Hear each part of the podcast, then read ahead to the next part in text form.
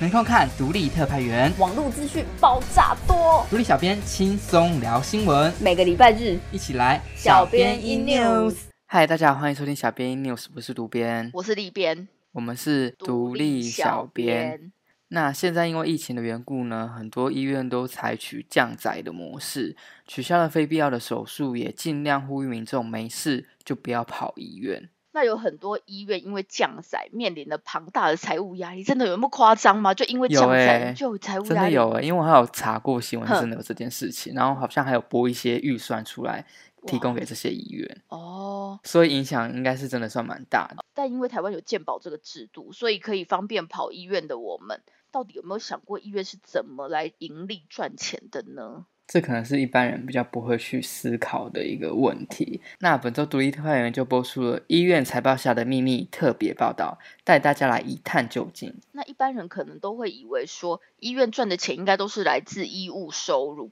但其实，在台湾很特别，嗯、医院最主要的盈余是来自业外收入。为什么会有这样的状况呢？就是因为医务收入的利润实在不太高。而且台湾的健保费便宜啊，给付给医护人员的专业技术费用没有很高，所以医院在医疗本业的经营就会更加困难。那以台大医院为例，他们的医务收入盈余只有百分之五，但多半不是医疗人员透过他们的技术来赚到的，反而是以医材药品的价差为主。那另外呢，自费项目因为比较不受到健保的控制，它也是医院盈余的一个非常重要的来源。那许多医院为了增加利润呢，对医师大部分都是采取底薪，然后再透过自费项目的这些。业绩啦，促使医师呢不得不冲高业绩来增加自己的所得。嗯，其实这样循环下来，受影响最大的还是民众，因为当医疗过于盈利啊、商品化，医病关系就很容易充满不信任与紧张。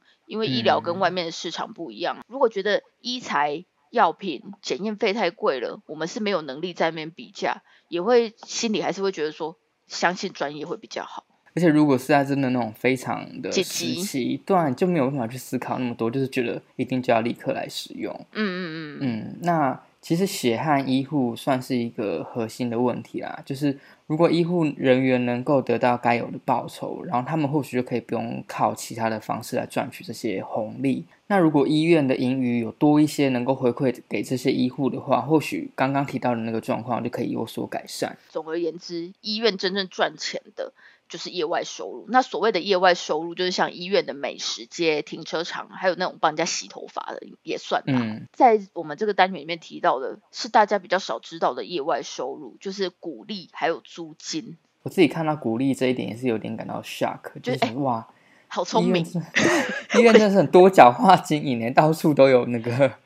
都有在想那怎么赚钱这样子。可能会有人觉得说，医院透过其他的管道来赚钱啊，是没有问题的啊，因为就是医院没有钱嘛，要想办法来营运。对啊。但是呢，问题就在于部分的医院他们是财团法人医院。嗯，这就是问题的所在。财团法人在捐赠以及营运的时候，享有很多税负的减免，因此被视为非营利组织，反正就是要有公益性质啊。嗯，就像公司一样，也是挂财团法人。对。但这些行为又有点像是盈利的作为，而且他们因为有税负的减免，依法必须提拨医疗收入结余的百分之十作为社福金，但竟然有高达四成以上的财团法人医院没有达到标准。对，那这就有点尴尬，就是你享有既有的这些优惠，可是你没有做出应该回馈给社会的一些事情，就是没有达到那个标准，然后这些盈余的来源有点有点小模糊啦。所以，为了加强医疗财团法人的公益性，还有监督的这个机制呢，行政院曾经在一百零六年的时候，将医疗法中的相关修正法案送到立法院去审议，但最终还是破局了。嗯，那同样是医院，也有截然不同的处境。独立特派员这礼拜也带大家来了解偏乡医院的状况，可以发现他们不仅在医务收入上有困难，更没有像都市大医院有很多所谓的业外收入，甚至还有很多医院就是靠募款才有办法营运的，就真的是蛮辛苦的。对啊，而且很多偏乡医院，他们为了想要服务更多的病患啊，还有居家照护的团队，那其实这个是需要更多的人力和资金，所以整个成本其实是。非常的大，非常的重的，可是又不能没有人来做这件事情。好好啦，总而言之，就是都市内的大型医院和偏乡医院，他们所背负的责任好像都有那么一点不一样。我觉得他们背负的压力也不太一样。哎，对，嗯，所以啦，医疗如何在现实和理想之间平衡，值得大家一起来思考。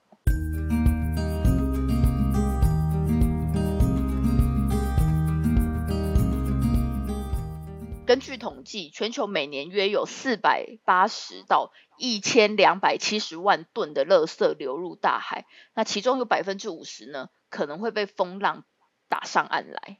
对，所以我们到海边去玩的时候，就发现说，哎，怎么海边的垃圾总是特别多？那在台湾呢，就有一群印尼移工注意到了台湾的海洋垃圾问题，他们不分国籍，利用每周唯一的休假日，到处为台湾的海岸来净滩。哦。光讲到这里就觉得有够感动的啦。对，而且他们还组了一个团队，叫做 Universal Volunteer，成军三年多以来，已经为台湾清出了二点五吨的垃圾。那后来也有一些台湾人算是主动的加入了这个团队，因为他们就觉得说，哇，这些义工们也太热心了吧，啊、太热血了吧，所以也希望说自己能够为这片土地来尽一些力量。创办人就是一名义工玛雅。他觉得地球应该好好传承给下一代，所以即便身处异乡，他还是默默的为了这个理想努力，也用行动力影响了更多人。